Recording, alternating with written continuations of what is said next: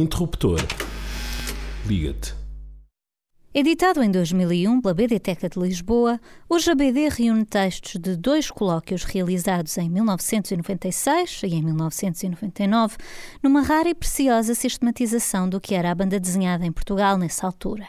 Este livro chegou às minhas mãos já no final da fase de produção, mas o seu contributo é tão ímpar que acabou por reenquadrar toda a série é que, além dos autores e do estado da BD em Portugal, temas cuja presença é mais do que habitual em iniciativas desse tipo, as reflexões e estudos nele apresentados focam-se nas naves invisíveis que habitam a órbita da nona arte: edição, crítica e divulgação, festivais, públicos, movimentos locais.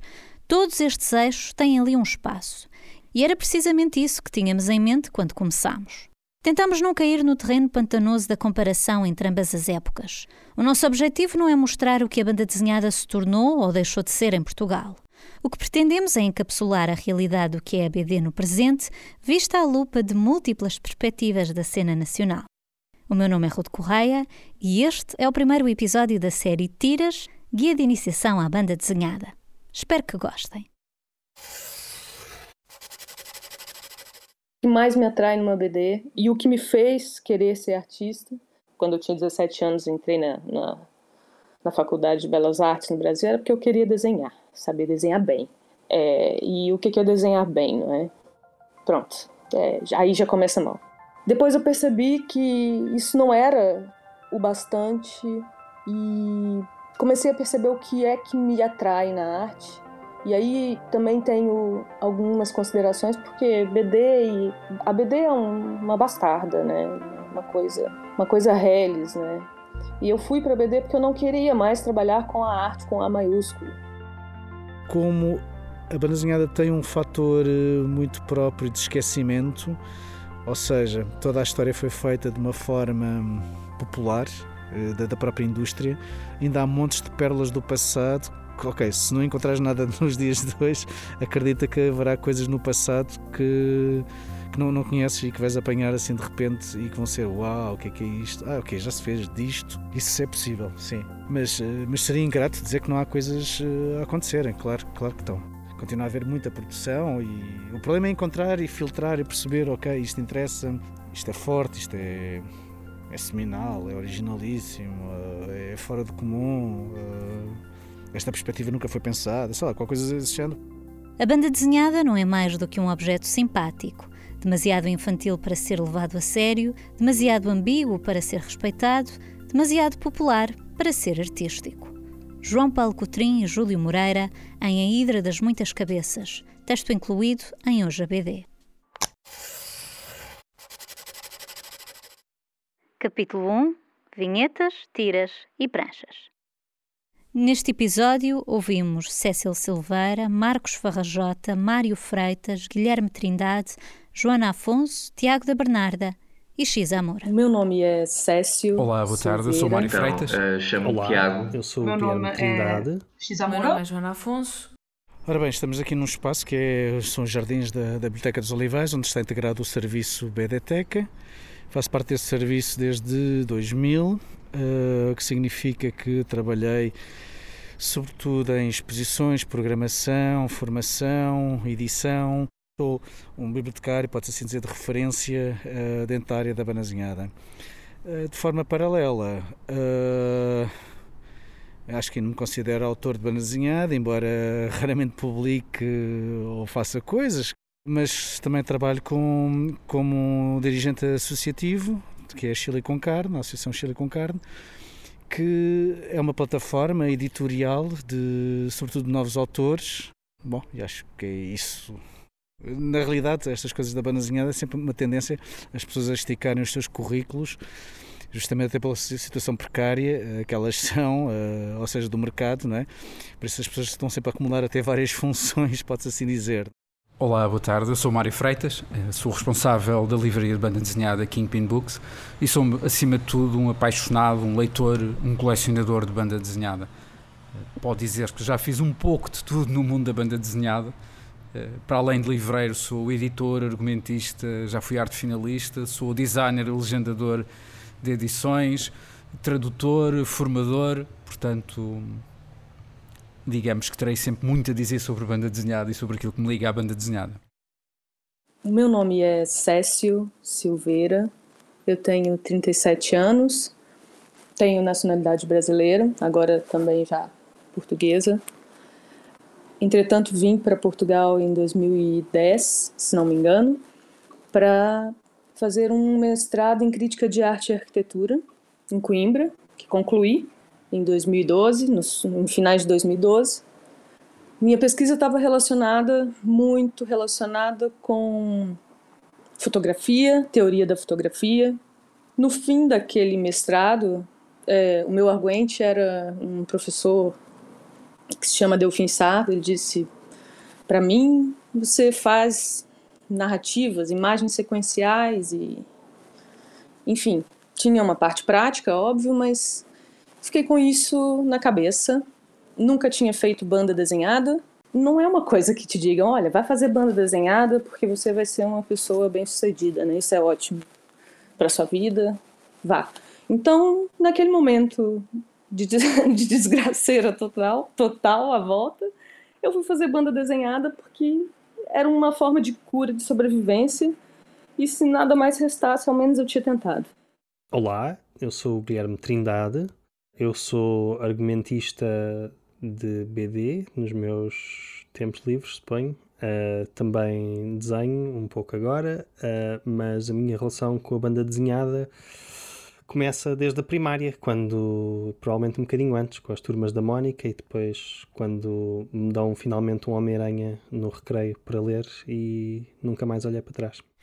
Então, o meu nome é Joana Afonso. Uh, eu, desde sempre que desenho, mas só uh, vá, um bocadinho mais uh, recentemente na minha adolescência é que vi que a BD seria algo uh, interessante de explorar em termos artísticos e de, expressão e tudo mais. Portanto, desde mais ou menos, desde o meu nono ano, mais ou menos, décimo, tenho vindo a trabalhar mais em BD, a ver mais BD e um, a continuar esta paixão que foi crescendo a partir também do desenho. Chamo-me Tiago. A minha iniciação pela banda desenhada surgiu não, do, não pelo meu apreço uh, ao meio, mas sim por uma, pelo jornalismo pela comunicação e uma vontade de arranjar novas formas de narrativa para ilustrar mensagens que não conseguia a partir de meios mais convencionais. Um, foi aí que em 2014 comecei o Gato Mariano, que serviu como uma forma de fazer críticas de álbuns portugueses que não estavam a ser destacados pelos meios de comunicação e foi crescendo para algo maior. Meu nome é Xamura, ou pelo menos é o nome pelo qual eu me dou na internet e o nome com o qual eu assino os meus trabalhos. A minha relação atual com a BD, eu faço a banda desenhada para a internet, o vulgo webcomic. E pronto, e no que toca à minha relação histórica com a BD, quer dizer, a minha relação histórica, com a relação histórica qualquer. Eu quero contar histórias, basicamente, e uh, eu gosto de desenhar, e portanto uh, o amor pela narrativa e o amor pelo desenho juntam-se muito bem no formato da banda desenhada. E então acho que era a solução óbvia para eu conseguir transmitir não só aquilo que eu quero em termos de palavras, de texto, mas também em termos visuais, porque há muita coisa em termos visuais que se conta de maneira completamente diferente do que se conta em prosa, do que se conta em poesia. Primeiro, que outro meio é que nós precisamos em simultâneo, ou em que nós temos em simultâneo dois planos abertos com multiplicidade de imagens, como na banda desenhada? Não temos. Nós vemos no cinema, na televisão, vemos frame a frame, certo? Nós abrimos um livro de literatura, de texto, e estamos a ler linha a linha. Na banda desenhada, nós abrimos duas páginas e temos um plano completo à nossa frente, que pode ter um, um número completamente diferenciado de vinhetas, e é preciso que tudo aquilo que nós vemos à nossa frente esteja devidamente articulado entre si, que é um grande problema que muita gente não sabe fazer banda desenhada. Acha que fazer banda desenhada é fazer vinheta a vinheta. Não, as vinhetas têm que estar articuladas entre si. As vinhetas têm que guiar o olho. A forma como se passa de uma vinheta para outra, como se passa de uma página para outra. E é essa a principal, é a principal diferença da banda desenhada do ponto de vista formal e é por isso que é tão difícil fazer bem banda desenhada. Há ilustradores excepcionais que são péssimos autores de banda desenhada, porque desenham maravilhosamente, mas não sabem fazer banda desenhada, não conseguem fazer banda desenhada. Enquanto cá há artistas, não vou chamar medíocres, mas artistas que não são virtuosos, são até bastante limitados, conseguem fazer bandas desenhadas soberbas. Eu dou um exemplo muito prático. A Marjane Satrapi e o Persepolis. Tem um desenho extremamente simples, quase básico, porém uma banda desenhada maravilhosa. Glossário de banda desenhada. Vinheta é um quadradinho, por assim dizer. Tira é uma sequência curta de vinhetas, habitualmente dispostas na horizontal, mas que também podem estar organizadas na vertical. Os cartoons publicados em jornais tendem a ser tiras. Exemplos conhecidos são a série Mafalda, de Quino, e Calvin and Hobbes, de Bill Watterson. Prancha é uma página inteira de banda desenhada, sendo normalmente um conjunto de tiras. Nas notas deste episódio encontrarás as ligações para o trabalho dos artistas que fomos ouvindo. Comecei a perceber o que é que me atrai na arte, e aí também tenho algumas considerações porque BD e a BD é um, uma bastarda, né? Uma coisa, uma coisa reles, né? E eu fui para BD porque eu não queria mais trabalhar com a arte com A maiúsculo.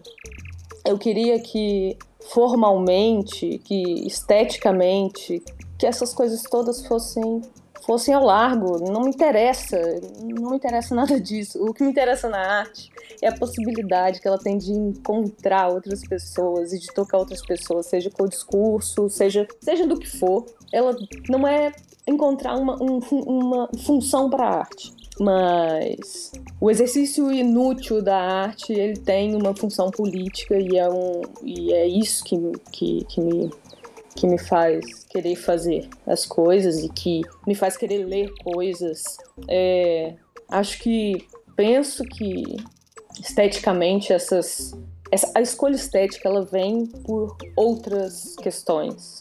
Ela não é o, o não tem um primado da, da, dessa dessa questão estética para mim.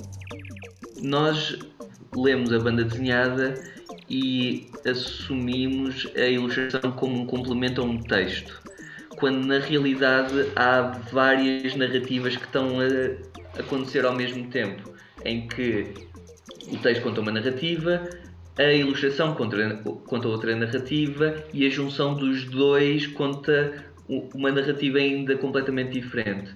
Mas ao mesmo tempo, o traço que nós utilizamos pode alterar completamente a narrativa.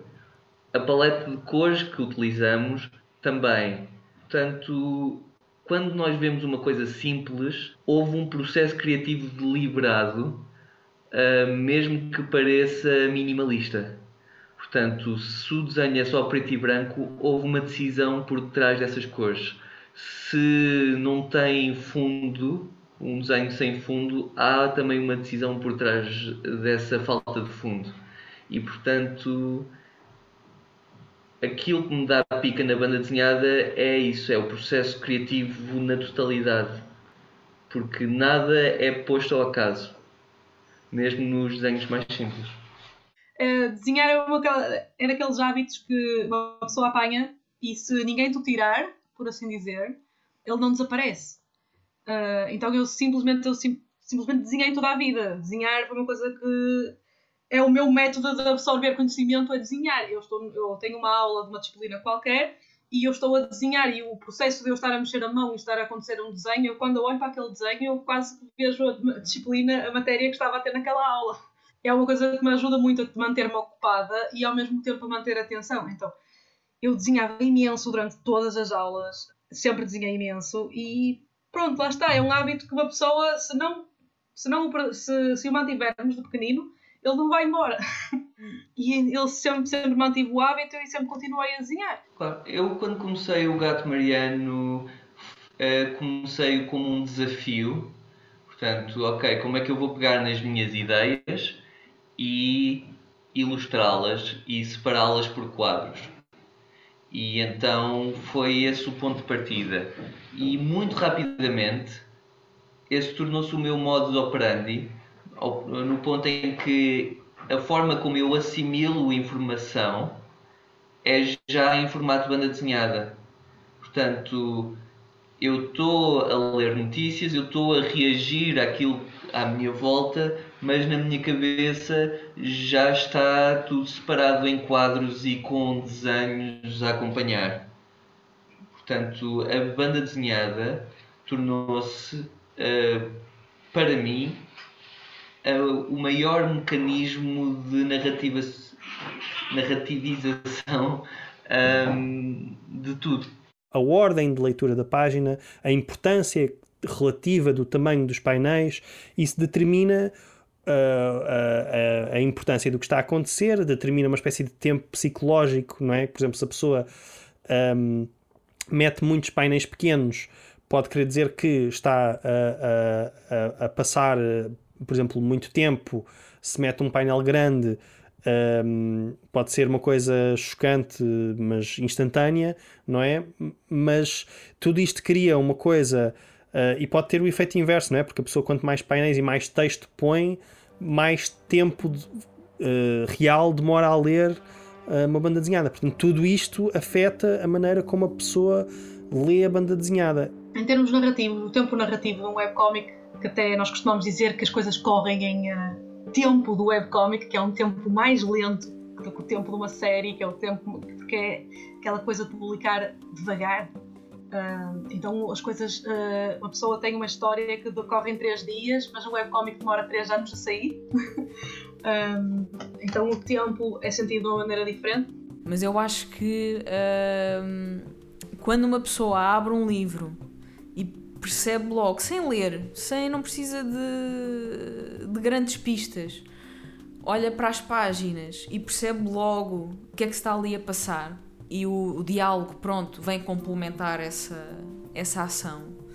Porque a, a BD tem aquela, aquela hum, componente, lá está, que não é, não é como a animação, onde há aquele movimento e uh, uma pessoa para ver lá está, um, um, personagem a fechar uma porta, vê o personagem a fechar uma porta nas frames todas. Uh, na BD, uma pessoa tem que decidir que parte do movimento é que escolhe para uh, dar a entender essa ação. Portanto, ele pode estar com a porta toda aberta, mas assim não está a fechar pode estar com ela eh, no meio. Como é que é? Tem, há, há uma data de, de escolhas que uma pessoa tem de fazer para se, para se perceber se o personagem está a andar para trás ou para a frente ou qual é a direção que, que escolhe ou algo do género. Portanto, eu acho que em termos basilares, uh, independentemente do registro que tenha, é uh, se uma pessoa percebe as ações que estão ali a passar, independentemente do texto, independentemente da história. Pronto, o, o chamado storytelling ou uh, a história visual das ações. E, e, isso acho que se uma pessoa acerta nisso, de perceber se aquela personagem está a chorar ou está a rir ou está com uma expressão uh, ali no meio, ou, ou, algo do género, ou, ou, ou, dos próprios movimentos, ou uma pessoa perceber logo à partida o que é que se está ali a tratar. Eu acho que é o, o mais importante, uh, eu acho que é a base de, de tudo.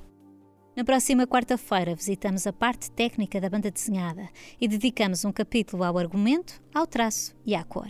Relembro ainda que podes contribuir para o Interruptor com uma assinatura mensal ou com um donativo pontual em interruptor.pt contribuir. O meu nome é Ruth Correia, obrigada por estares desse lado e até para a semana. Segue o Interruptor no Twitter e no Instagram, arroba interruptorpt.